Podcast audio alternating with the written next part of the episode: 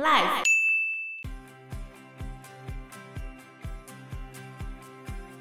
然后蝶妹就想说：“怎么可能？你带那么多士兵，然后说要去和谈，等下打起来。”对对，然后他就想说：“不行，他不可以带那么多人去。他如果要去的话，大概只能自己去。反正他身边不可以带那么多士兵去就对了。哦，而且他就在晚上的时候，然后去劝李仙得。” Hello，大家好，我是 Joe，我是 Fana，我是 Anna。这一集节目呢，我们 Fana 终于回归战线哦。Fana 要不要讲一讲你发生了什么事情呢？发生了什么事情？哦，不是什么大事啊，生了一点小病而已。对，躺了几天，我耳石脱落了。不知道大家对耳石脱落这件事情有没有概念？会怎样呢？我是慢慢才开始有天旋地转，一开始就只是很晕很晕，就像晕车那样子，然后一直有恶心的感觉，就吃什么吐什么。小儿科也以为我是肠胃炎，然后后来就发现吃药完全没有用，我就还是一直吐一直吐，止晕药也没有用，然后后来真的很不舒服，我才去挂急诊，然后做了检查才发现，哦，原来是耳石脱落。你肚子会痛吗？不然为什么他觉得你是肠胃炎？因为我一直吐啊，大家说最近好像很多人这样子。嗯，结果不是，我天旋地转到很后面才开始，而且是连水喝了都会吐的那一种。哦，那医生说为什么会这样呢？是说没有原因啊，但通常通常是因为外力撞击或者是等等的，而且好像女生比较容易发生。你说耳石脱落吗？对，所以大家要注意自己的动作，不要太大，应该是这样吧？对。水分摄取比较少的人，比较容易有中耳不平衡的状态，嗯，就会容易有晕眩的情况。不过他这次是耳石脱落了，也不知道是怎样，反正多喝水是好事嘛。嗯、对，是，对，可是也不要因此害怕运动之类的啦，就还是要多运动。嗯，我们今天要继续来谈《傀儡花》这本书的剧情，我们会跟电视剧的一部分的内容互相对照，那来谈。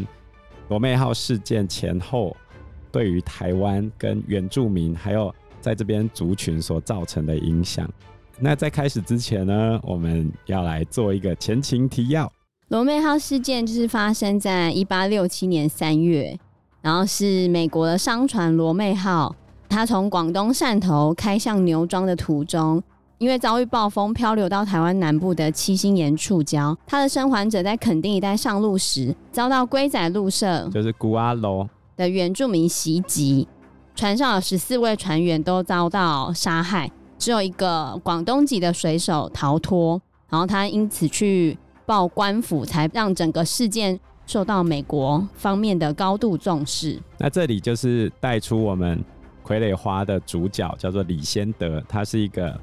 法裔的美国人，之前参加过美国的南北战争，他是当时候的驻厦门领事，然后他就必须要来处理这件事情。傀儡花就是跟着这一条轴线开始展开。那我们上一集已经提到，李仙得来到台湾，跟着台湾的总兵刘明灯，从访寮到了柴城，也就是茶峡现在的车城，要去面见。当时候狼教十八社的大骨头叫做卓奇笃 Toketo。对，那原本一开始李先德他们是打算要进攻这些原住民的，可是到后面的时候呢，在多方角力之下，还有多方运作之下，他们后来决定，啊，就不攻击原住民，然后达到和谈的这个过程。嗯，这也是《傀儡花》这本书。后半部续写的内容这样子，所以我们就来看一下，当刘明灯跟李先德他们从访聊到财城的时候，发生了什么事情。他跟着刘明灯到财城的时候，因为他本人只会讲英语嘛，嗯，然后德 K 斗不会讲英文嘛，所以中间的翻译就变得非常重要。那这也是傀儡花里面增加的这个人物，也就是第一女主角。就是蝶妹，然后跟她的弟弟就是文杰，他们就要负责在这两边去进行沟通。那还有一位英国人，他也负责这个沟通的工作，叫做毕麒麟。那其中呢，文杰跟毕麒麟这两个是真有其人。对，但蝶妹呢，主要是《傀儡花》这本书虚构的人物。那其实，在小说里面啊，蝶妹跟文杰他们是 Dokaido 的外甥跟外甥女。一开始，蝶妹跟文杰的妈妈其实是 Dokaido 的妹妹，他们主要是斯卡罗这边的贵族。那其实他们贵族的孩子呢，必须要跟另外一边的贵族彼此通婚才行。等于说没有办法自由恋爱，自由恋爱的结果呢？蝶妹的妈妈竟然喜欢上了一个客家人，因为他很客。不是啦，因为这个客家人算是难得老实的客家人。客家人都很老实，嗯、很应景。哦，没有哦，在《傀儡花》这个小说里面，他就会提到当地的生番是怎么看待闽南人啊，跟客家人。嗯，他们都觉得闽南人是白狼，就排狼，然后他们都叫客家人叫奈奈，因为客家人的奈奈就是我的意思。他们觉得闽南人是最坏的，他们为了生存，然后什么话都讲得出来，也常常会出卖其他的人啊，或者是常常说谎骗人。然后客家人也差不多，因为闽南人他们主要生活在平原，所以他们会跟平埔族。比较有通婚的情况，客家人都住在丘陵地，所以他们会跟生番会有通婚的现象。但是其实蝶妹她的妈妈是贵族嘛，他们原本应该是要跟他们邻近的部落的儿子结婚的，可她却喜欢上了客家人，哦，就喜欢上了他爸爸。他爸爸被称为林老师，就他是少数难得的老实人。可是这个跟电视剧里面的设定其实是不太一样的。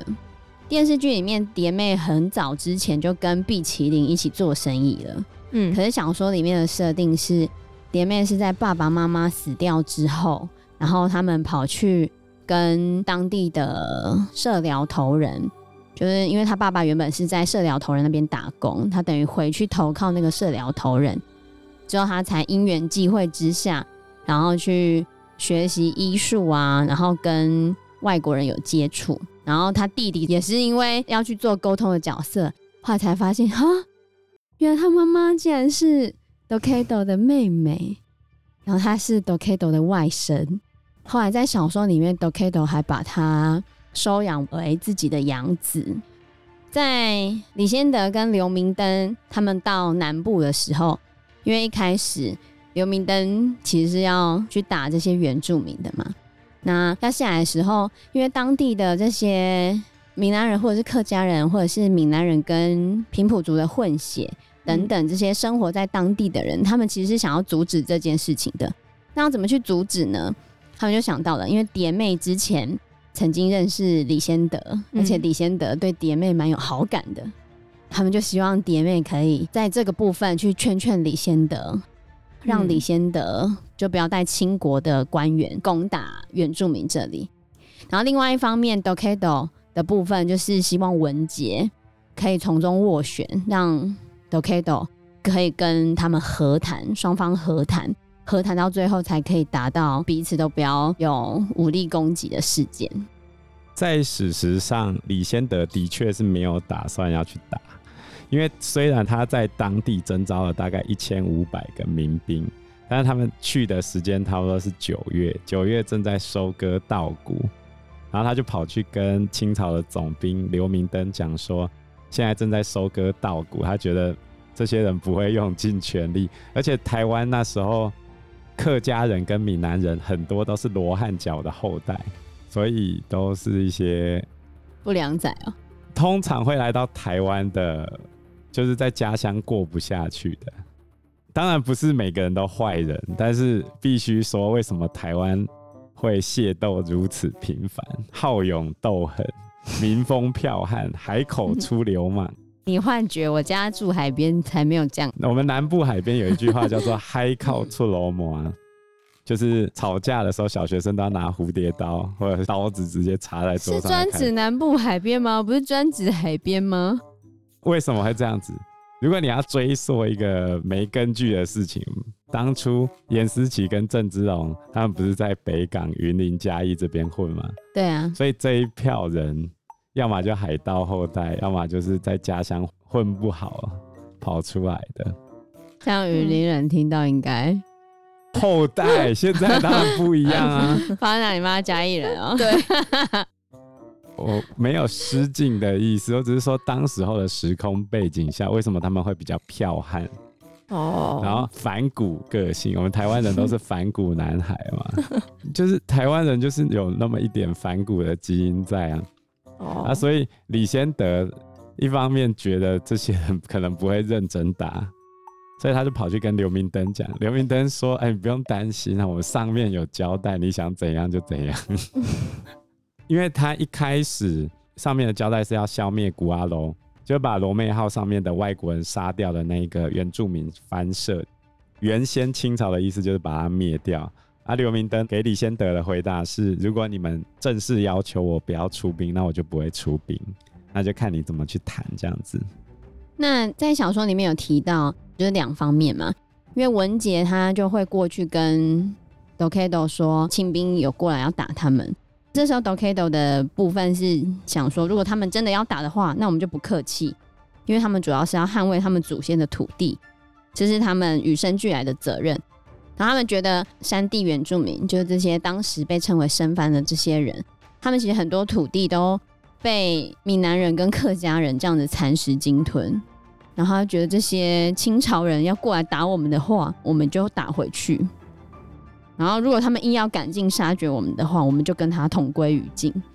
他这样想法的啊，但文杰就跟他说，其实这件事情没有那么悲观，因为这是美国人逼迫清朝人过来，只是要解决船难的这些人员被杀的事件。然后这件事情解决了，就不一定要开战啊。所以他就是希望可以去解决这件事情。然后他就说，如果李仙得领事愿意跟我们和谈的话，那是不是可以不用走到打仗的这一条路，然后 Dokedo 就说：“是啊，是没错啊。可是今天打与不打，并不是 Dokedo 决定的，是清朝那边决定的，对不对？嗯、是清朝官员或者是李先德他们那边决定的。原住民部分的想法就是，你要打就来打啊，因为他们当时觉得他们杀了船员，也只是因为之前的历史旧恨，之前他们的确原住民有被。”外国人几乎快要屠村过，所以他们看到外国人的时候，那个血海深仇就涌上心头，所以他们觉得他们又要来侵犯他们的领土，他们才会把他杀掉。所以对于原住民来说，他们觉得如果可以解决这件事情的话，也可以不用打仗。等于就把故事又推回去李仙德部分。那李仙德部分究竟是怎么想的？李仙德主要要的是保障外国人。如果不小心再发生船难飘过来，这边不会被干掉。所以刘明德这边既然不想打的话，那他就跟刘明登讲，那他就是想要去谈外国人如果不小心飘来这个地方的话，不会被原住民干掉。你要协助我照顾这些发生船难的可怜外国人。然后因为小说里面有写到他的心路历程啦，其实一开始李先德来是真的想要征服这块土地。可他后来想着，征服了这块土地，也不是他李先德征服的啊，因为是刘明灯带兵来征服的。到最后打了这些生番之后，大家只会认为是刘明灯来了，刘明灯打了这些生番，刘明灯打赢了。那跟他李先德有任何的影响吗？嗯，他李先德可以得到任何的怎么讲，就是战机或者什么吗？他觉得好像没有。所以他后面虽然一开始这一仗是他挑起的，因为他们希望清朝可以派兵来处理这件事情，可是他后来又觉得他应该要考虑的更长远，所以他就开始想出了他的三大目标。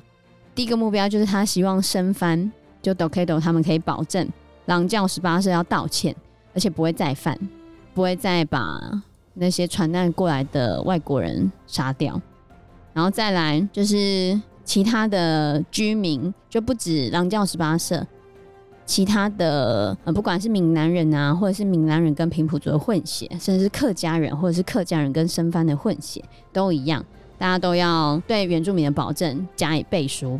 然后在第三个呢，就清朝也要承认这件事情，等于把原住民的部分，还有周围人民的部分，跟清朝部分都想好了。他觉得如果他可以和谈，然后做到这件事情，这样大家才会觉得他李仙得厉害。李仙德本来就是一个很厉害的外交家，而且他还会打仗啊，所以他知道不要打比较好。所以他后来觉得，如果让刘明灯去打。那就主导权就是刘明灯了。那如果现在变成说他要和谈，那主导权就变成李仙德，那刘明灯就只是他的棋子，类似这样子。哦、是 对，在小说里面有描写到这样子。整体来说啦，我会觉得，就前后来看的话，李先德其实是蛮想要出名的一个人。对，从小说里面来看的话是这样子的。嗯、然后这里就有一个。电视剧里面非常争议的剧情，对哪一部分？因为电视剧里面的李先德，大家觉得他的人物设定很奇怪，就他一直想要外送文明给原住民，然后一直想要教导这些原住民文明是什么一件事情，要把文明带到这个地方，文明自助餐，文明外送。就大家觉得到底干什么事啊？对，哦、然后还有他对蝶妹的那个态度也非常的奇怪，就是他一开始希望蝶妹可以跟他平起平坐，然后一下子要蝶妹退到他三步以外的地方，不可以走在他旁边，就这样子，就觉得他的人设有点奇怪，就对了。但我有一个要大雷要爆了。我可以爆大雷吗？好、呃，但是这是小说的大雷，不是不是剧的大雷。剧的大雷。好，就是其实小说里面李先德是蛮喜欢蝶妹的，然后蝶妹在说服他就是不要去攻打 Dokedo 的事情的时候，他其实后来他有讲说不要跟李先德讲说他是 Dokedo 的外甥女，他后来还是决定他要讲，他觉得他如果不讲，等一下李先德觉得他好像包藏祸心。一个大头目的外甥女这样子接近我，后来他有跟他讲，然后本来他们终于要和谈了嘛。那和谈的时候，原本李先德还要带两百个士兵一起去跟 Dokedo 和谈，然后蝶月就想说，怎么可能？你带那么多士兵，然后说要去和谈，等一下打起来。对对，然后他就想说，不行，他不可以带那么多人去，他如果要去的话，大概只能自己去。反正他身边不可以带那么多士兵去就对了，哦，而且他就在晚上的时候，然后去劝李先德，就在晚上的时候，他被李先德强暴了。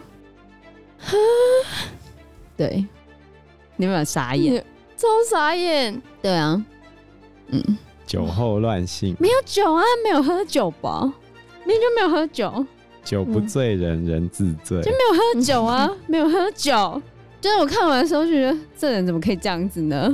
而且他年纪差蛮大，就李先德三十几岁，嗯，蝶妹大概十几岁这样子，那差很多哎。对啊，还好吧。啊，对，以那个年代，嗯、对了，哎、欸，那个凯撒跟埃及艳后差更多岁，你都不讲了。李现的明明就没有喝酒啊，反正他就是爹妹来了，他就整个精虫上脑，被冲昏头，然后就上了人家。其实上人家也没跟他讲什么，没跟他讲什么，对，就只是上了他，对，然后隔天他就去和谈了，和谈之后又再处理事情，也没去跟人家讲什么，这样太莫名其妙吧？对啊，那人就作为女生觉得这人是怎样啊？你蝶妹没有做出什么反应吗？就她觉得很羞辱。蝶妹她一开始有喜欢一个人，但是电视剧里面。很像是没有演蝶妹喜欢的这个人，电视剧里面没有演蝶妹喜欢的这个角色，在书里面是有讲说蝶妹她喜欢的那个人叫做松仔，他是一个什么样的存在？松仔呢？因为松仔的哥哥绵仔就是，呃，是蝶妹爸爸从唐山过来的时候，一开始去绵仔他们家当长工，就在绵仔他们家打工。然后他们姐弟俩就在他爸爸死掉之后，他们就是去绵仔家。然后松仔是绵仔的同父异母的弟弟，等于就是当地的土生仔。土生仔就是闽南人跟平埔族的混血，哦当地土生仔的头人是绵仔，嗯然后松仔就是绵仔的弟弟。不过松仔他染上赌博的恶习，所以那时候蝶妹还在考虑要怎样。不止染上赌博的恶习哦，他还去开闸不染病上身。得到性病，对。哦这个书里面都有写哦，对，所以蝶妹对松仔就是有点刺心，对，但是还是有一点但是爱。蝶妹就被李先德那个对，对他中间也在想说，那怎么办？他明明就喜欢松仔，然后后来松仔有痛改前非，可是他又被李先德那个了，又被李先德占有了，那怎么办呢？哦，所以上过就等于占有了是吗？因为古代的时候，古代的时候是这样，而且他等于是他的第一次就被李先德，嗯，对啊、他已经不纯洁了。对古代的那个代的时候认为生死事小，失节事大，就是失去的贞操是比较严重的事情。因为从明代开始就开始鼓励说要有守寡的风气，所以会有那种贞节牌坊出现嘛。应该说，呃，从宋明理学开始就开始鼓励说女生去守寡，然后到明代、清代之后，那种贞节牌坊开始立之后，就更鼓励这种行为，这就促成了中国女性的贞操观是相对于外国人来说非常非常严格的，非常严苛的。那这样男生就没有贞操可言了吧？你要怎么验？对，那就对啊，好。没有这样要求男生呢、好。因为时间关系，我们这一集节目就到这边喽，谢谢大家，谢谢大家，谢谢大家，拜拜，拜拜，拜拜。